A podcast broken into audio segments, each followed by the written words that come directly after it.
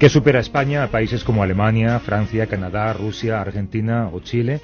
Supongo que muchas cosas, pero hoy queremos fijarnos en una. Supera en usuarios de Twitter. En este país hay más de 5 millones de cuentas abiertas en una red social en la que periodistas con nombre propio y medios de comunicación están entre los más seguidos después de músicos y deportistas. Gervasio Sánchez, buenos días. Hola, buenos días. ¿A ti qué te cautivó de Twitter para intentar comunicarte en 140 caracteres? Bueno, la verdad es que yo siempre llego tarde a todas partes. Llegué tarde a Facebook y llegué tarde a Twitter. De hecho, soy de Twitter desde el 4 de julio del año pasado, del 2012, que era además era miércoles a las 8.45 de la noche, entré en Twitter por primera vez porque una persona que me conocía me convenció después de darme mucho la, la vara y bueno, y al final me ha cautivado la posibilidad de contar en muy poco espacio muchas cosas. Se pueden contar muchas cosas. Por ejemplo, pongo un ejemplo rápido, ¿no? Yo llevo una, una pequeña, digamos, sección dentro de Twitter, se llama Cada día una cita, y digo que hay que pensar más en tiempos de crisis y he encontrado muchísimas citas históricas que tienen menos de 140 caracteres. Diarios de información general como El País o El Mundo, la revista muy interesante, el diario deportivo Marca o el canal de televisión MTV España son los medios más seguidos en Twitter.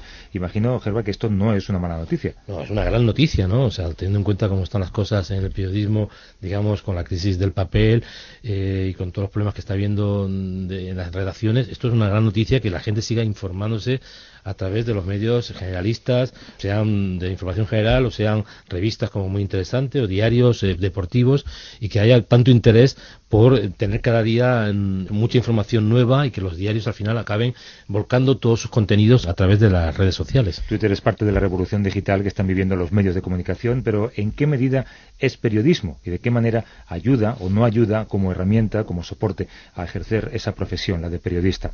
El debate lleva tiempo abierto en la profesión y esta mañana queremos refrescarlo con John Carlin y con Carmela Ríos. Os saludo a los dos, ¿cómo estáis? ¿Qué tal, Javier? Eh, los dos, muy bien, gracias. Los dos sois periodistas, los dos habéis creado un perfil en Twitter que os define en Carmela Ríos, leemos editora de Terra España, periodista aprendiendo. En John Carlin 5 leemos vendedor de palabras. Contadnos los dos, eh, ¿cuándo decidís abrir una cuenta en Twitter y por qué? Empieza tú, John. Pues yo más o menos como en julio, como Gervasio, y yo también, como creo que he llegado tarde a estas cosas, eh, probé Facebook hace un año y medio, algo así, y no me gustó para nada y lo, y lo abandoné. Y de repente me encontré con un amigo en Londres que es ultra conservador y muy poco tecnológico y cuando me dijo que él estaba en Twitter pensé, bueno, mira, ahora, ahora le toca a mí y voy a entrar y la verdad que yo lo, a mí me divierte. Lo hiciste para compensar ideológicamente a tu amigo, ¿no? ¿Y tú, Carmela? Yo lo abrí por curiosidad hace ya tres años y empecé a utilizarlo cuando se cerró la cadena de noticias para la que yo trabajaba, que era CNN Plus. Ese día yo conté esa noticia que me fue confirmada por dos fuentes en Twitter, en mi cuenta de Twitter que entonces tenía 45 usuarios y que yo utilizaba muy marginalmente. Y cuando conté esa noticia empezó a agregarse mucha gente, empecé a hablar con la gente que me seguía o que quería confirmar esa noticia y descubrir que era un gran soporte para hacer periodismo, por ejemplo, para hacer información minuto a minuto, que fue lo que después en el 15M. La Universidad Carlos III ha hecho un estudio para saber para qué utilizan los periodistas esta red y la mayoría lo hace para distribuir o buscar información y viralizar la de sus propios medios, identificar tendencias o incluso fidelizar usuarios. ¿Os reconocéis vosotros en alguno de estos usos? Tú, John, ¿crees, por ejemplo, que tú estás creando más lectores para lo que luego escribes en el periódico? Bueno, en parte sí, pero yo ante todo hago Twitter porque me divierte mucho. ¿Por provocar? Por, bueno, por provocar, por compartir cosas. O sea, mira, Santi Segurola dijo una vez la famosa frase de que dejó Twitter porque es un bar de borrachos. Eh, yo estoy en Twitter precisamente porque es un bar de borrachos. Eso es lo que te atrae. Pero es más, yo creo que eso es un poco reducirlo un poco. Yo veo Twitter como un enorme bar, en la que hay una esquina donde efectivamente hay borrachos y hay una esquina donde eh, hay gente hablando muy en serio sobre la política de Estados Unidos en el Congo y hay otra donde se habla de fútbol y otra donde hay una pareja flirteando y otra donde hay gente preparando una manifestación en la plaza Tahrir del Cairo y un poco de todo. Y yo, a mí me gusta picar un poco entre todos esos diferentes mundos que aparecen en, el bar de Twitter. Para mí hay muchos usos. Yo me he hecho un papelito con cuatro cosas que creo que no hay que olvidar. Es una herramienta donde tú puedes obtener datos, donde puedes obtener fuentes, donde puedes confirmar datos y también interactuar de una forma muy directa con la gente que te sigue, también sea lector, espectador. También es un soporte porque puedes contar noticias, puedes dar noticias de última hora, digamos siguiendo criterios puramente periodísticos, y también es el soporte perfecto para hacer el famoso live blog que ahora todos los medios mm. hacen, el minuto a minuto multimedia, es decir, puedes contar las cosas acompañando de fotografías o de vídeo.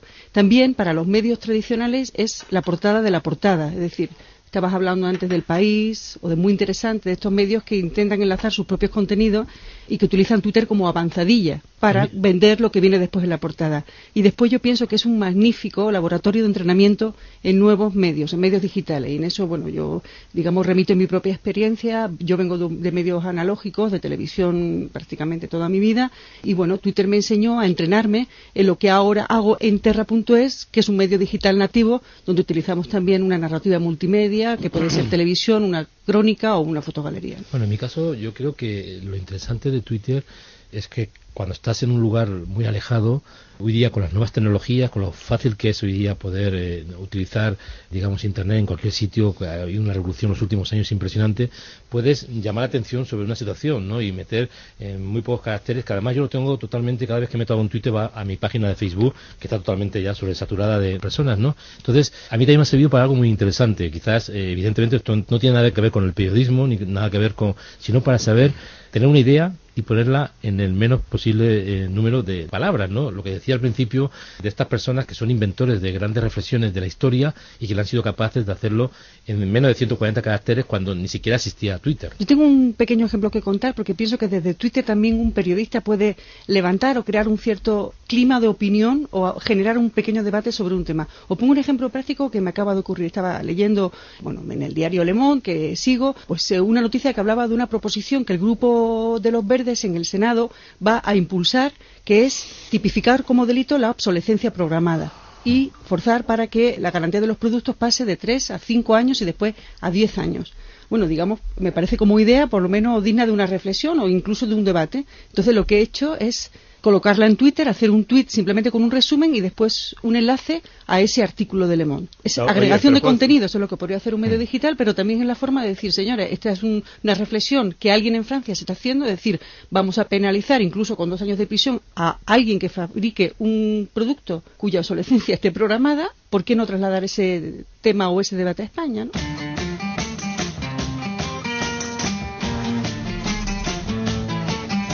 Eh, John, déjame que te pregunte una cosa. Tú cuando escribes eh, un tweet, piensas en alguien que te está leyendo. Yo, siempre digo que cuando hablas por la radio siempre tienes a un oyente en la cabeza, te diriges a alguien, ¿no?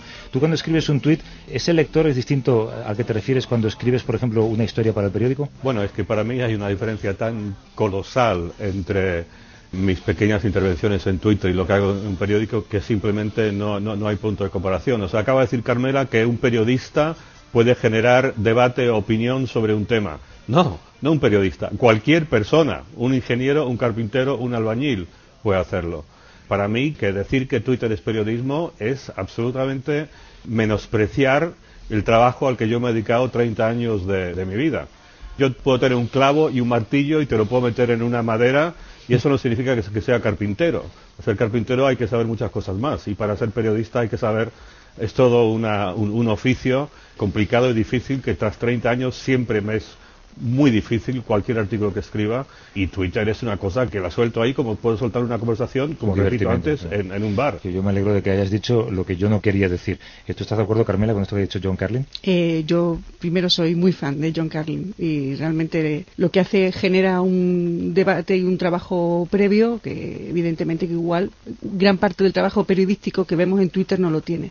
Pero yo reivindico por experiencia personal que en Twitter sí se puede hacer periodismo. Yo me da un poco de pudor contar esto, pero cuando nació el movimiento 15M y antes de que naciera el movimiento 15M, yo sentí la necesidad de contarlo utilizando mi BlackBerry con la cámara y la conexión 3G e iba haciendo minuto a minuto contando lo que veía, mm. que era lo que había hecho siempre. Y así lo hice durante un mes y medio, sacrificando fines de semana, sábados, domingos y haciendo una crónica absolutamente escrupulosa con la realidad, verificando las fuentes con la gente del 15M y con quien no, no era del 15M, recogiendo las reacciones de los medios extranjeros fue un trabajo creo que periodístico que además se me recompensó después afortunadamente y fue estupendo y yo pues decir solamente a partir de esa experiencia puedo decirte que además de todo Twitter también es soporte. Pero yo creo que estamos todos de acuerdo en que Twitter no es periodismo, es una herramienta que usan mucho los periodistas, algunos la usan muy bien, pero ¿creéis que puede haber lectores de Twitter, por decirlo de algún modo, que piensen que están bien informados porque solamente leen Twitter? Ese es el problema. Yo creo que hay gente que no puede creer o que, eh, que una eh, herramienta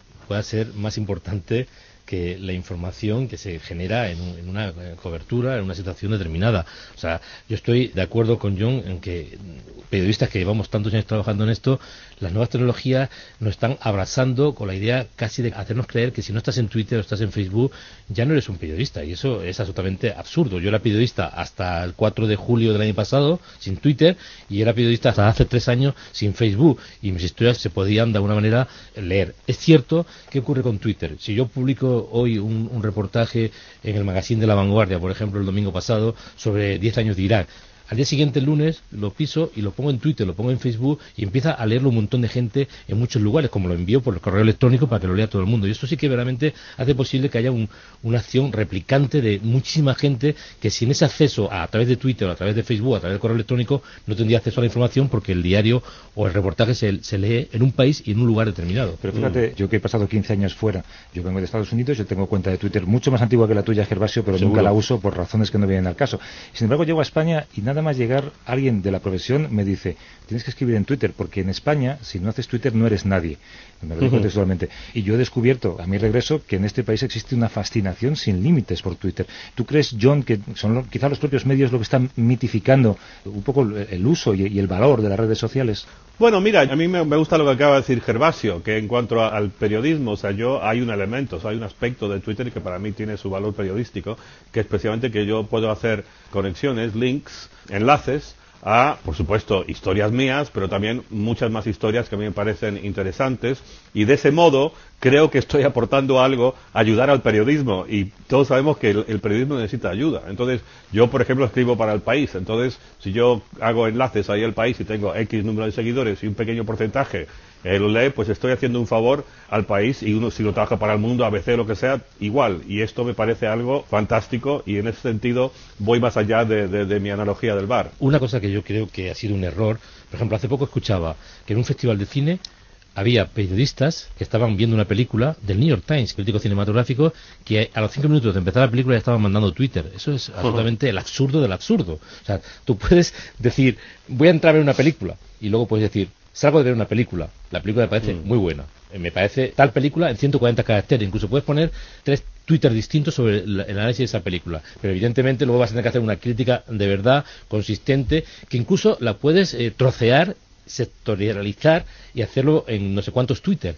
Pero lo absurdo es creer que es más importante enviar una cosa por Twitter que confirmar una información, enviar una cosa por Twitter que de alguna manera hacer algo en profundidad. Hay gente que está demasiado obsesionada con salir los medios. Por, documentar una experiencia en lugar de vivirla. Claro, porque los periodistas, yo lo digo muchas veces con los periodistas que van al extranjero a cubrir conflictos armados, creen que las noticias son ellos. Cuando vuelven de una, de una cobertura hablan más de lo que les pasa a ellos que lo que pasa sobre el terreno. Y ese es el error de Twitter, de Facebook y de los periodistas arrogantes. Pensaba que Twitter, digamos, hay tantos Twitter como periodistas hay o como personas hay, que da uno lo utiliza de una manera, ¿no? Y a veces de forma equivocada o a veces de forma más enriquecedora. Evidentemente, pues igual el periodista, como decía Gervasio, entre el cine y marca, o la, persona, ¿no? Que marca tres tweets diferentes viendo una película, bueno, pues yo diríamos, es un perfil que a mí no me interesaría y, bueno, siempre tengo la libertad de, quitarlo de mi timeline, ¿no? Sin embargo, hay otras personas que igual, bueno, pues son prescriptores, son gente que tiene, digamos, autoridad a la hora de recomendar ciertos artículos. Yo pienso, bueno, pues yo, yo a mí eso me enriquece mucho. Hay gente que sigo cuyo criterio me fío y bueno,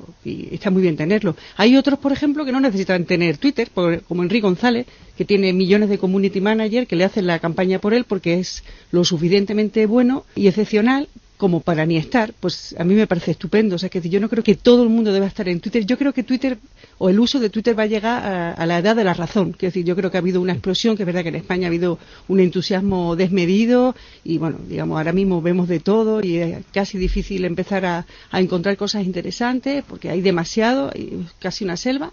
Pero llegará un momento en que aquello se haga con un poco más de sensatez, imagino, y que marcaremos la herramienta en el lugar que corresponde, ¿no?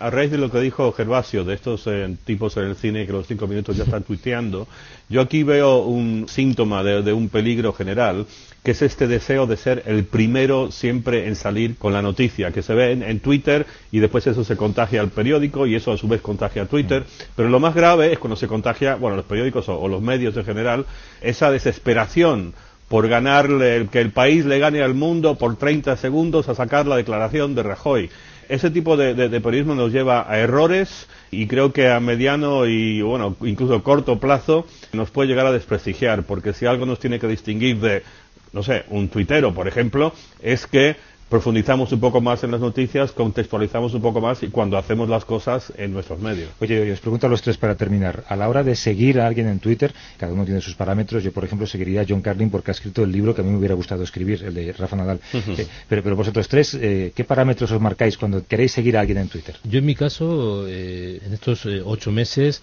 la verdad es que se me ha ido muy, muy, muy rápido el número de seguidores. Tengo, creo que incluso demasiados seguidores y sigo a, menos gente de la que me gustaría seguir, porque entre otras cosas es muy difícil estar todo el día siguiendo a gente. O sea, que estás todo el día siguiendo a gente, acabas obsesionado con Twitter, con qué ha dicho eso, qué ha dicho lo otro, y al final no haces tu trabajo, ¿no?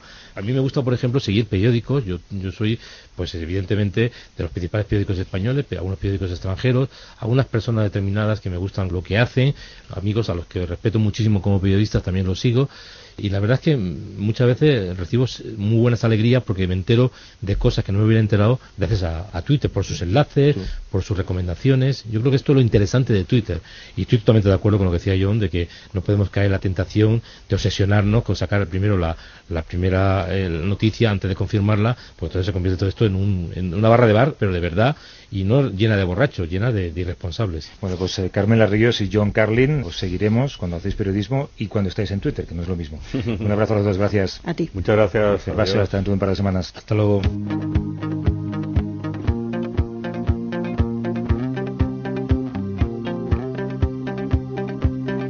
Miguel Ángel Jimeno destaca hoy en su blog sonoro La buena prensa, el valor de la infografía y reflexiona también sobre el futuro de la información visual. Llenemos los diarios de periodistas visuales.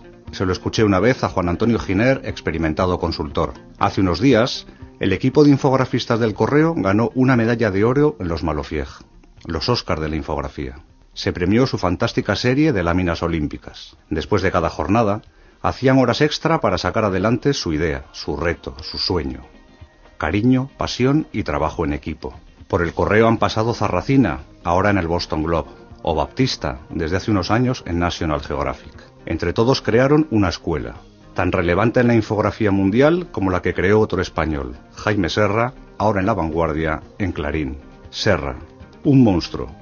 El año pasado fue reconocido como el mejor de los últimos 20 años. De España han salido excelentes infografistas, también Juan Velasco, también Alberto Cairo, también Chiqui Esteban. Los diarios apostaban por este modo de contar, eficaz, claro, bello. Han pasado unos años duros, pero parece que se remonta el vuelo. Mejor, porque el futuro pasa por la información visual. Eso sí, para no perder de nuevo este tren, hay que apostar por este periodismo y por estos periodistas.